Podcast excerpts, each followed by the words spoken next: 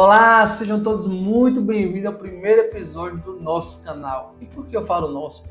Porque esse canal aqui vai ser construído por mim e por vocês. Então, já que vai ser construído por nós, já se inscreve, já curte, já compartilha para que eu possa entender que esse conteúdo é relevante, ó galera, passar informação para mais pessoas, beleza? Então assim, vocês podem estar se perguntando por que esse nome pode discipular. Pense comigo, nosso Senhor Jesus Cristo desce da sua honra, da sua glória e utiliza de uma única ferramenta, que é o discipulado, para espalhar a mensagem que o reino chegou, para treinar os seus discípulos. Então assim, quão importante é o discipulado nas nossas vidas e quão importante é o discipulado para o nosso crescimento. Então, assim, que através desse canal o Espírito Santo venha discipular não só o meu coração, mas o coração de vocês, para que juntos possamos crescer para a honra e glória do nome do nosso Jesus Cristo. Beleza? Então vamos começar o nosso primeiro episódio do nosso Pode Discipular.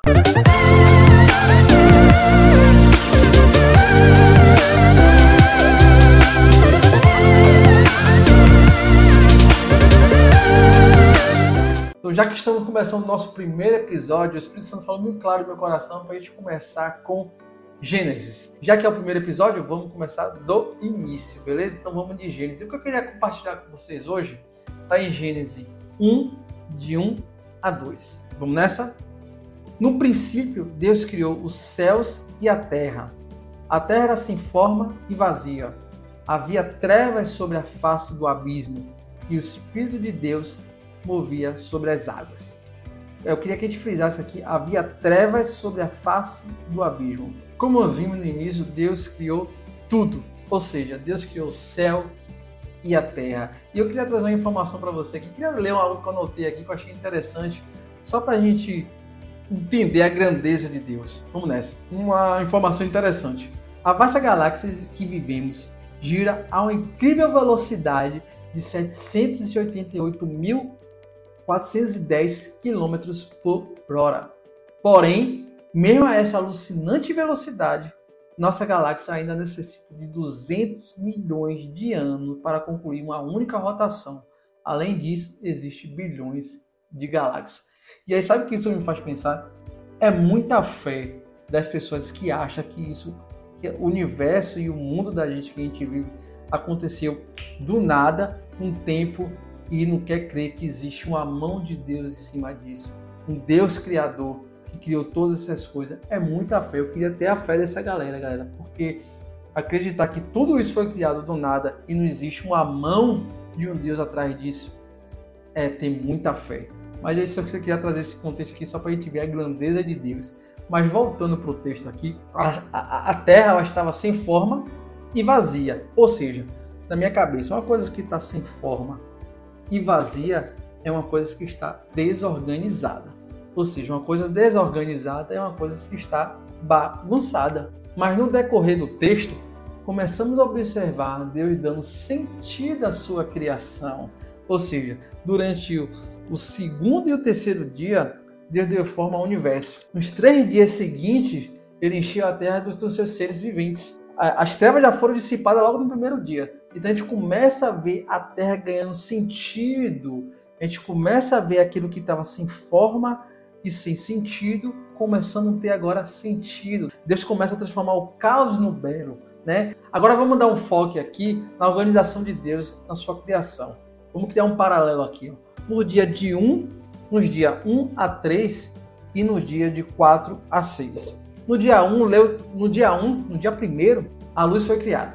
No quarto, a luzes celestes. No dia 2, o céu e os oceanos. Já no dia 5, as aves e os peixes. Aqui podemos ver o interesse de Deus de manter a ordem. Manter a ordem onde não tinha.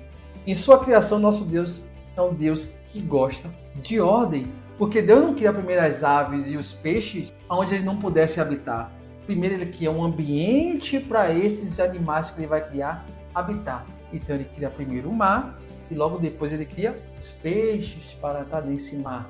Então a gente começa a ver as coisas tendo ordem, na, na, dando sentido à criação de Deus. E mediante a esse sentido de Deus, aí, aí é o que eu quero trazer a reflexão para mim e para você.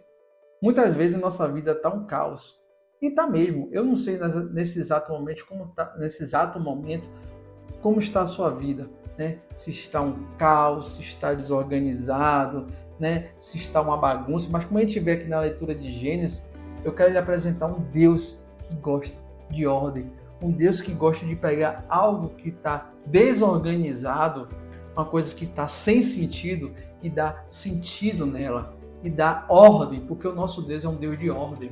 Ele pega uma coisa que estava sem forma e vazia e começa a transformar em algo tão belo e organizado, onde tudo se conecta. Os mares com seus seres viventes, né? o céu, a terra e toda a organização é a manifestação do poder de Deus e é para demonstrar o seu amor para conosco. Exatamente. Para demonstrar o seu amor de Pai para mim e para você.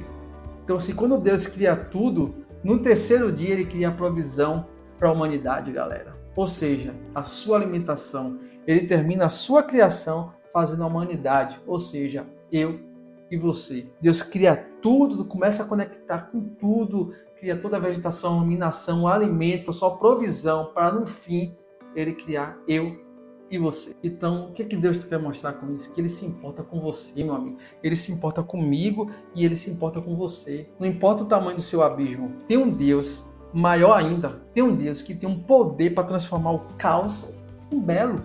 Então, não importa o tamanho do seu problema. Não importa que tem um Deus muito maior que esse problema e que quer transformar o seu problema em uma solução. Deus quer transformar o caos em harmonia, não é isso? Deixa Deus colocar ordem em sua vida, galera. De, Permita-se Deus colocar ordem em sua vida. Se você continuar a leitura de Gênesis, vai observar a grandeza de Deus em sua criação e em sua ordem. Criamos animais, impedindo que cada um se multiplique conforme a sua espécie. No dia da sua criação, Deus, termina falando: E viu Deus que tudo era bom. Deus viu que sua criação era algo excelente, né? Em todos os aspectos. Então, galera, você é parte da criação que Deus olhou e viu que era bom. Então, se você é parte da criação que Deus viu que era bom, Deus gosta da maneira como ele lhe fez. Não importa se alguém não te valoriza como você acha que deveria ser valorizado, você já tem um pai que te valoriza, você já tem um pai que te ama, você tem um pai que olhou para você e viu que você era bom. Então, o que eu quero trazer nessa mensagem para você aqui é que tem uma razão porque Deus te criou. Não é isso, galera? Tem uma razão por que, ele te criou. Você tem um valor aos seus olhos. E isso já é tudo. Não precisamos de aprovação de ninguém, somente de Deus, e Ele já nos aprovou. Agora o que precisa é que eu e você aprove Ele em nossa vida. Ou seja, precisamos nos deixar, nos permitir, deixar que Ele entre, que Ele transforme o caos que está na nossa vida em algo belo, então, assim, eu não sei qual é o problema que passa na sua vida. Eu já passei por diversas situações complicadas e eu posso dizer a vocês: não existe nada melhor quando entregamos o caos que é a nossa vida sem Deus e sem Jesus e quando pegamos nossa vida e diz aqui, ó, isso é tudo que eu tenho, nada. Ele pega tudo que é nada e transforma esse caos num belo. E nosso Deus é um Deus que é organizado, é um Deus que gosta de as coisas organizadas.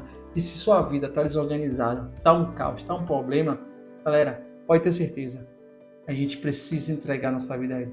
Tá faltando algo que precisa organizar essa vida e esse algo que falta na sua vida é Deus. Então se permita conhecer a Ele. Se permita a um Deus que quer transformar tudo em ordem. Então se permita a entregar essa vida onde Deus te criou e soprou na sua narina o ar da vida, o espírito da vida. Ele deu a vida. E se ele lhe deu a vida, ele quer que sua vida tenha ordem.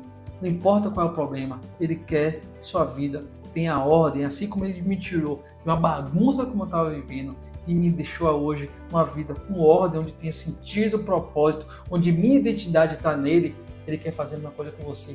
O que precisamos fazer? Uma coisa simples: permitir que ele entre em nossa vida, rebaixar nossa cabeça, pedir perdão, pedir arrependimento, orar pedindo arrependimento, que o Espírito Santo nos leve a esse lugar de arrependimento, para que aí sim ele possa entrar no nosso exterior e transformar essa bagunça que está aqui dentro para a honra e glória do nome dele.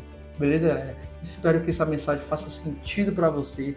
Espero que essa mensagem tenha tocado o seu coração, que isso haja transformação e essa transformação venha trazer clareza e venha trazer algo que venha transformar a sua vida para a honra e glória do nome do nosso Pai.